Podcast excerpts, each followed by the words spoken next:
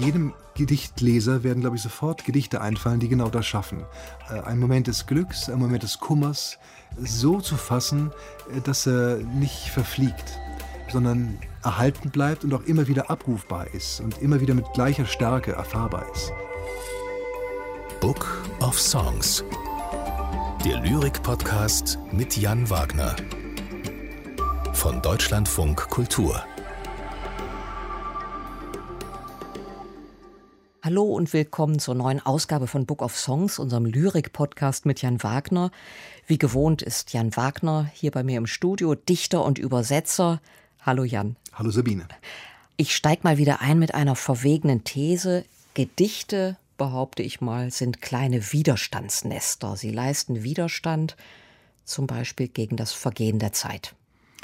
Das tun sie, das denke ich auch, ja. Und sie sind auch widerständig beim Lesen. Ich glaube, äh, die Erfahrung macht jeder, der Gedichte liest. Äh, und vielleicht ist auch das einer der Gründe dafür, dass manche Leute Hemmung haben, Gedichte zu lesen. Sie wollen immer zwei- oder dreimal gelesen werden. Man liest sie nicht einfach so runter, sondern sie sind sperrig. Sie benutzen die Sprache, die wir alle jeden Tag gebrauchen zum Brötchen kaufen, auf eine andere Art und mit hoher Intensität. Aber das ist ungewohnt und sperrig. Aber so schaffen sie es auch, glaube ich, tatsächlich oft genug, dem Fluss der Zeit zu widerstehen. Oft genug schaffen sie es auch, und wir haben schon über politische Dichtung gesprochen, auf ganz andere Art zu widerstehen, widerständig zu sein, widerborstig zu sein. Das zeichnet sie aus. Du hast in einer der letzten Ausgaben den schwedischen Dichter Lars Gustafsson erwähnt und eine Anekdote von ihm erzählt. Lars Gustafsson hat Gedichte einmal genannt Augenblicksartefakte. Klingt wahnsinnig kompliziert, ist vielleicht gar nicht so kompliziert. Gedichte sind demnach so etwas wie Momentaufnahmen, kleine Schnappschüsse, Bilder, die ja, die Zeit einfrieren vielleicht sogar. Das ist schon so, glaube ich. Und das schaffen Gedichte oft genug. Und es gibt aber auch Gedichte, die das Kunststück vollführen, sozusagen über ihr eigenes Ende hinaus zu weisen. Es gibt eine Art von Gedichtschluss, die plötzlich eine, eine Fortdauer suggeriert und das Gedicht, obwohl man gerade aufgehört hat, es zu lesen, weiter schweben lässt, weiter in der Schwebe hält, sodass man es mit sich führt und, und äh, es eine Art von Dauer gewinnt, die über den Augenblick hinausgeht in dem berühmten Gedicht von W.H. Auden zum Beispiel, äh, äh, Musée des Beaux-Arts, wo er das berühmte Gedicht von Bruegel beschreibt, äh, den Sturz des Icarus. Da kommt am Ende ein prachtvolles Schiff mit Segeln. Es, Im Grunde wird auch nur ein Moment beschrieben, der Sturz des Icarus, der Moment, in dem das Bild, das berühmte Gemälde festhält. Aber am Schluss im Gedicht von W.H. Auden taucht ein prachtvolles Schiff mit Segeln auf und er hört auf mit den Worten And the ship sailed calmly on. Und das heißt, obwohl er einen Moment beschreibt, gleitet das Schiff weiter und begleitet uns dann sozusagen als Leser weit über diesen Augenblick, den Gedichtaugenblick hinaus. Auch das ist ein kunstvolles Mittel, das Gedicht fortdauern zu lassen, obwohl ein Moment nur beschrieben wird. Dann werde ich gleich mal ganz besonders aufpassen, wenn wir das Gedicht Die Väter kennenlernen. Die Väter ist ein Gedicht einer Autorin aus Bosnien. Adisa Basic ist ihr Name. Ja, die aus Sarajevo stammt und deren Gedichte auch ins Deutsche übersetzt worden sind. Gedichte, die äh, tatsächlich auch oft äh, mit dem Krieg in Bosnien-Herzegowina sich auseinandersetzt, mit dem Bosnienkrieg und auch der Situation in Sarajevo damals. Sie ist aufgewachsen, war, ich glaube, 13 Jahre alt, als all das geschah. Und ähm, deswegen kann man auch so Gedicht Die Väter in dem Zusammenhang, glaube ich, lesen oder, oder muss es oder wird was gezwungen, es in dem Zusammenhang zu lesen. Es steht auch in einem Gedichtband, in ihrem Gedichtband zwischen Gedichten, die auf diese Zeit äh, anspielen. Der Komponist und Musiker Zeitblom hat sich etwas einfallen lassen zu diesem Gedicht und so hört sich das an.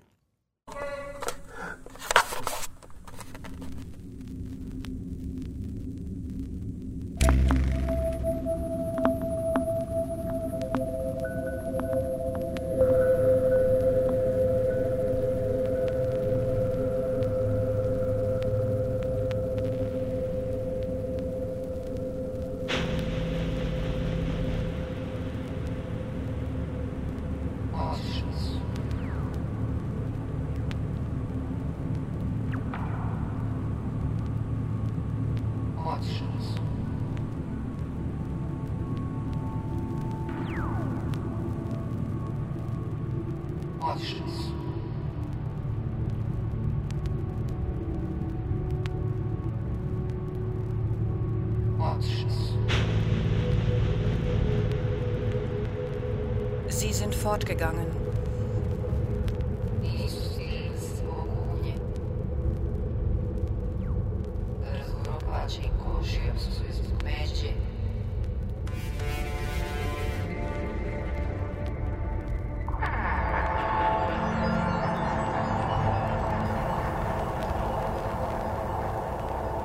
Sie kamen nicht mehr dazu, sich zu ducken vor dem wütenden Nachbarn, als er der Gutshofgrenze wegen fluchte.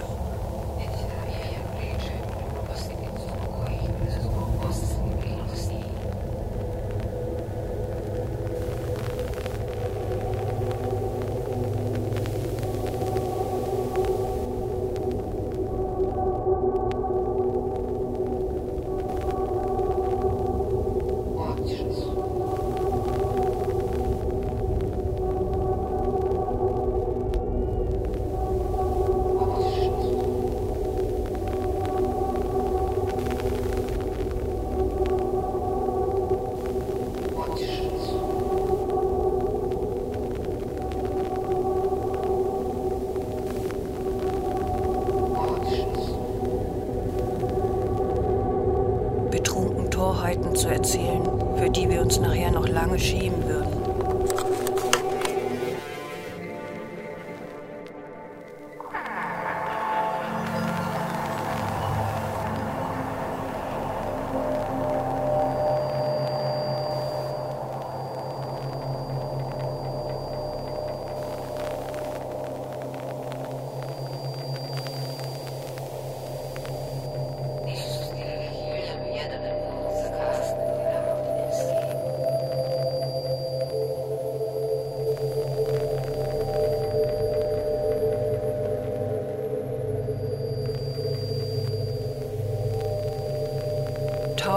Einmal kamen sie nicht dazu, mich beim Elternabend zu verspäten.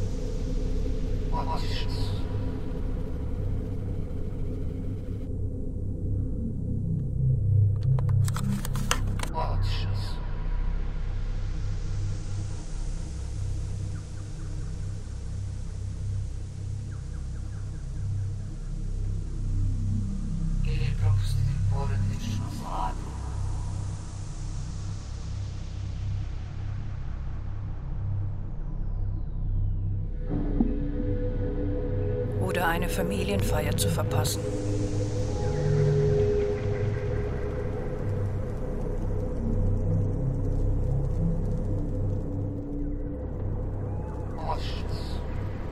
Das Fahrrad zu verbieten.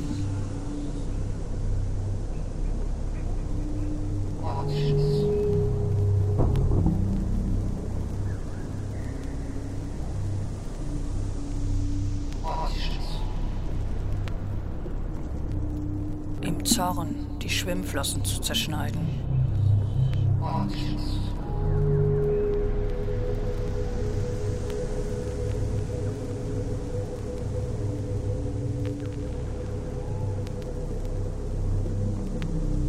Unverwüstliche, statt schöner Schuhe zu kaufen.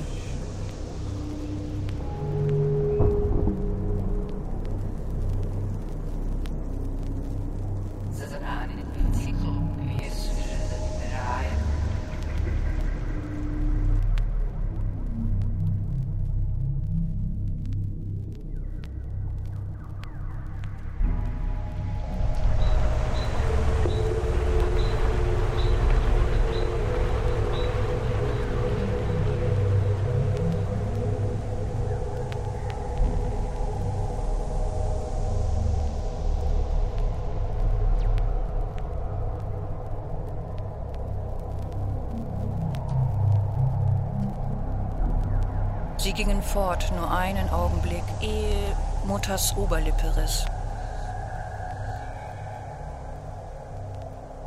Im Zusammenstoß mit der Treppenkante.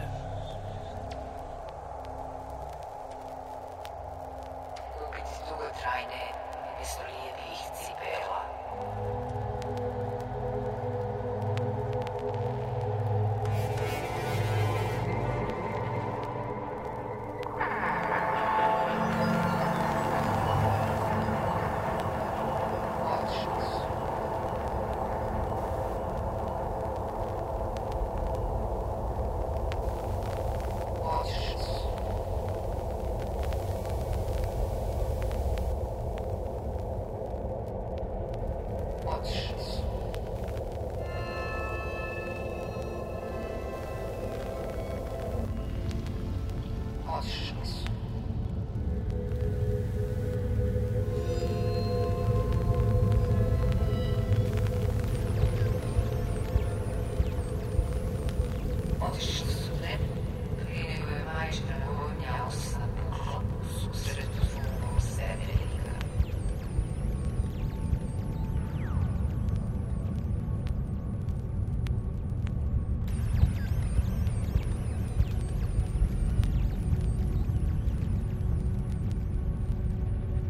Unsere Väter sind fehlerlos.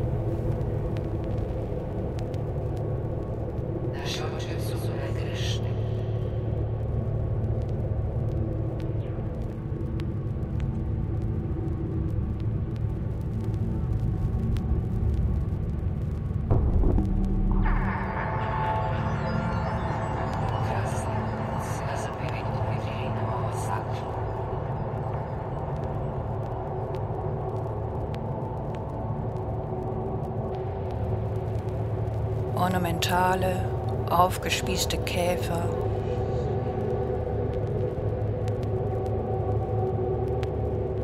In Glasvitrinen.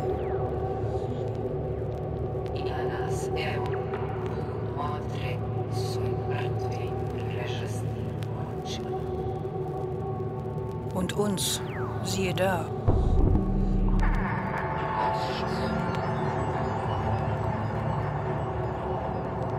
Beobachten sie wachsam. Mit ihren toten, netzförmigen Augen.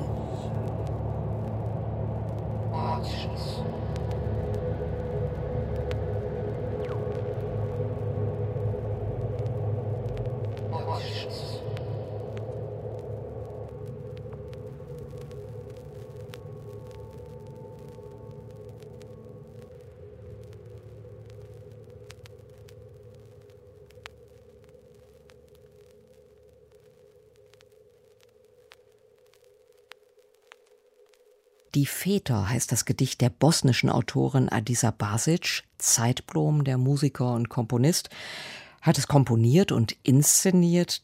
Diese Welt ohne Väter, die das Gedicht beschreibt, klingt wie eine Welt nach einem Krieg. Ja, das ist so. Und ähm, es sind ja ganz banale Dinge, die da genannt werden. Erst denkt man, es ist ein Vater, bis man merkt, es ist ein Plural, es sind die Väter. Und plötzlich ist es eine vaterlose Welt und diese Väter werden erinnert durch banale Dinge wie äh, Dinge, die sie gesagt haben oder auch schlimme Dinge oder für Kinder schlimme Dinge wie das Zerschneiden von Schwimmflossen und so weiter. Durchaus peinliche Momente, Momente, für die man sich schämen könnte. Aber äh, das Schlimme ist eben, dass diese Dinge nicht mehr geschehen können.